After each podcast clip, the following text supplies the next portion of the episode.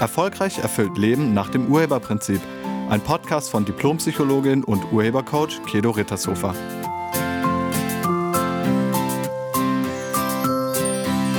Hallo, herzlich willkommen und schön, dass du da bist.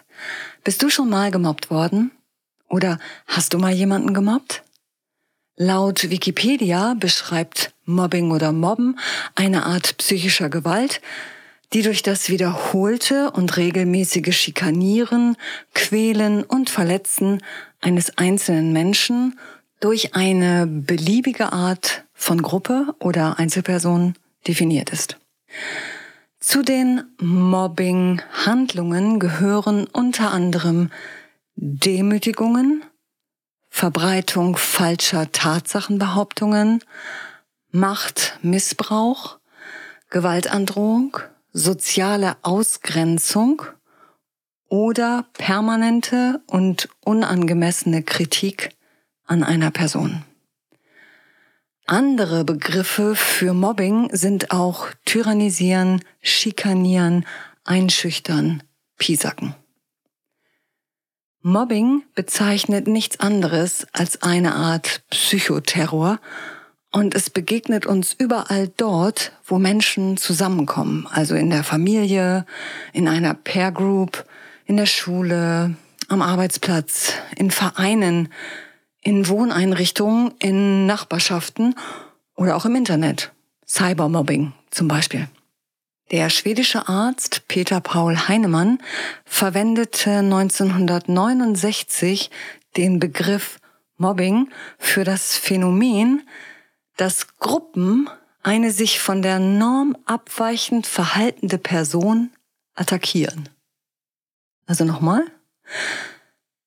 Gruppen attackieren jemanden, der sich von der Norm abweichend verhält. Eine allgemein anerkannte Definition von Mobbing gibt es nicht. Umgangssprachlich definiert bedeutet Mobbing, dass jemand meistens in der Schule oder am Arbeitsplatz über einen längeren Zeitraum geärgert, schikaniert, ausgegrenzt oder blamiert wird. Oder in passiver Form als Kontaktverweigerung mehrheitlich gemieden und asozial behandelt wird. Mobbing verletzt die Würde des anderen. Würde, das ist der Wert eines Menschen, der einen achtungsvollen Umgang gebietet, die Würde ist so etwas wie die Bedeutung. Wird man also gemobbt, ist das ein direkter Angriff auf die Würde und damit auf den Wert der Person. Man spricht offiziell von Mobbing-Opfern und Mobbing-Tätern. Also ein klassisches Opfer-Täter-Ding. Und wie das so ist mit diesen Opfer-Täter-Geschichten, kann man sich lange mit den Tätern befassen und vor allen Dingen mit deren Motivation. Warum machen die das? Ja, und als Mobbing-Opfer oder besser als Mensch mit Mobbing-Erfahrung kann man sich fragen, warum die anderen Leute sowas gemacht haben oder machen, warum die Menschen um einen rum einen selbst gemobbt haben. Und dann kommen irgendwelche Adjektivbegründungen, weil sie gemein sind oder hinterhältig oder brutal oder neidisch, rücksichtslos oder einfach nur böse und fies. Wenn man das denkt, hat das Konsequenzen. Dann hat man nämlich Angst. Und dann will man zukünftig geschützt sein und sich selbst schützen. Und der beste Schutz ist Distanz, also Unnahbarkeit oder noch besser Unsichtbarkeit durch Unauffälligkeit oder extreme Anpassung. Also mit anderen Worten, die Konsequenz ist ein einsames Leben. Wenn du ganz raus willst aus so einem Opfer-Täter-Spiel, dann ist folgende Frage viel interessanter, nämlich, wie hast du das hinbekommen, gemobbt zu werden? Was hast du damit zu tun?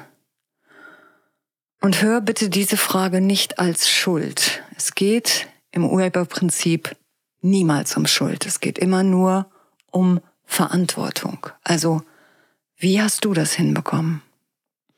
Ich hatte vor einiger Zeit ein Coaching-Gespräch mit einem Mann, 34 Jahre alt, nennen wir ihn Uwe. Er kam zu mir, weil er große Angst davor hatte, dass seine Freundin ihn irgendwann verlassen würde. Uwe erzählte mir, dass sie recht hat, wenn sie sagt, dass die Arbeit ihm sehr häufig sehr viel wichtiger sei als sie. Außerdem meinte er, dass er Freundschaften nicht pflege und dass das auch immer wieder ein großer Kritikpunkt sei. Wir fanden heraus, dass Uwe bereits in der Kindheit Mobbing-Erfahrung gemacht hatte. Bereits in der Grundschule wollten die anderen Kinder nicht viel mit ihm zu tun haben und er wurde auch später auf dem Gymnasium immer wieder ausgegrenzt. Er war ziemlich traurig, als er mir davon erzählt hat, und als ich ihn dann fragte, wie er das hinbekommen hat, musste er lachen. Dann erzählte er mir, dass er sehr unter dem Ansehen seines älteren Bruders gelitten hat. Sein älterer Bruder stand immer im Mittelpunkt und war das Lieblingskind der gesamten Familie. Der Bruder war drei Jahre älter als Uwe und laut seiner Aussage in allem besser. Er war hübscher, er war freundlicher, er war intelligenter, er war sportlicher und auch sehr viel besser in der Schule. Also mit anderen Worten, ein absolutes Ass. Uwe dachte schon sehr früh, dass er wertloser und bedeutungsloser sei als sein großer Bruder. Und um an Bedeutung zu gewinnen, erfand der kleine Uwe kurzerhand fantasievolle Geschichten über sich und seine Eltern. Mal war der Vater ein Superheld und die Mama eine Prinzessin, mal war der Vater ein Kapitän und die Mama Astronautin und so weiter und so weiter. Uwe wollte unbedingt mehr Bedeutung haben und endlich auch mal was Besonderes sein. Aber seine Fantasiestories führten dazu, dass die anderen Kinder mit so einem Lügner nichts mehr zu tun haben wollten. Später dann im Gymnasium erzählte Uwe einfach gar nichts mehr von sich. Und das hat auch nicht gerade dazu beigetragen, dass er viele Freunde hatte. Uwe hat sich einfach nicht mehr gezeigt. Wenn man beweisen will, etwas Besonderes zu sein, dann ist man vom Gegenteil überzeugt. Man denkt dann nämlich, dass man nichts Besonderes ist. Und diese Überzeugung wirkt dann das ganze Leben lang, auch bei Uwe. Er lebte in der Überzeugung, nichts Besonderes zu sein. Er dachte sogar manchmal, er sei völlig uninteressant. Die Erfahrung der Ausgrenzung bestätigte ihm dann immer wieder die eigene, nicht besonders oder interessant seiende Meinung. Außerdem führte die Mobbing-Erfahrung dazu, dass er davon überzeugt war, dass Menschen gefährlich sind. Dieses Menschenbild hat gewaltige Konsequenzen. Wenn man denkt, dass Menschen gefährlich sind, dann muss man sich vor ihnen schützen. Und wenn man dann in Partnerschaft mit einem Menschen ist, dann wird es mit dem Schutz schwieriger. Also distanziert man sich innerlich. Der andere darf einem dann nicht so wichtig werden. Und genau das war die Strategie von Uwe. Wenn ich niemanden nah an mich heranlasse, kann mir auch niemand mehr wehtun. Außerdem merkt dann niemand, wie unbedeutend ich in Wirklichkeit bin. Erstmal ein logischer Gedanke. Aber wenn man genauer hinschaut, erkennt man den Haken. Das Ergebnis ist keine echte Nähe. Zu niemandem. Mit anderen Worten, diese Überzeugung führt in die Isolation und Einsamkeit. Man hat dann Mauern um sich rum errichtet, über die niemand drüber kommt. Und dann darf man sich nicht wundern, dass die Menschen, also auch die eigene Freundin, irgendwann keine Lust mehr haben, immer wieder an dieser Mauer abzuprallen. Mit Uwe im Gespräch haben wir dann diese Überzeugungen gewandelt, damit es ihm wieder möglich ist, Nähe zuzulassen. Dafür ist es wichtig, die Mobbing-Erfahrung nicht mehr als gegen sich zu werten. Wenn du gemobbt wirst oder wurdest, dann frag dich doch mal, wozu du das erlebst oder erlebt hast. Was war dein Nutzen daraus? Was war der Gewinn daraus für dich? Und was war die Absicht hinter der Erfahrung? Einige von euch wissen vielleicht, dass ich einen Single-Intensivkurs online anbiete. Und in diesem Kurs wird immer wieder deutlich, wie viel Angst Menschen davor haben, andere an sich heranzulassen. Sie haben Angst davor, wieder verletzt oder wieder enttäuscht zu werden. So viele Menschen haben Angst davor, sich zu zeigen, sich wieder 100 Prozent einzulassen und vor allem sich verletzlich zu zeigen. Das brauchst du nämlich, wenn du in einer Partnerschaft sein willst. Das brauchst du auch, um Freunde zu haben. Also sich zu zeigen mit den eigenen Schwächen oder den sogenannten Fehlern. Und wenn du dich nicht zeigst, dann kann dich niemand so lieben, wie du wirklich bist. Und übrigens, du bist bedeutsam. Du bist liebenswert. Und du bist großartig. Die Angst vor anderen Menschen steht dir in der Erfahrung von echter Nähe, von echter Liebe und echter Verbundenheit im Weg. Diese Angst gilt es aufzulösen.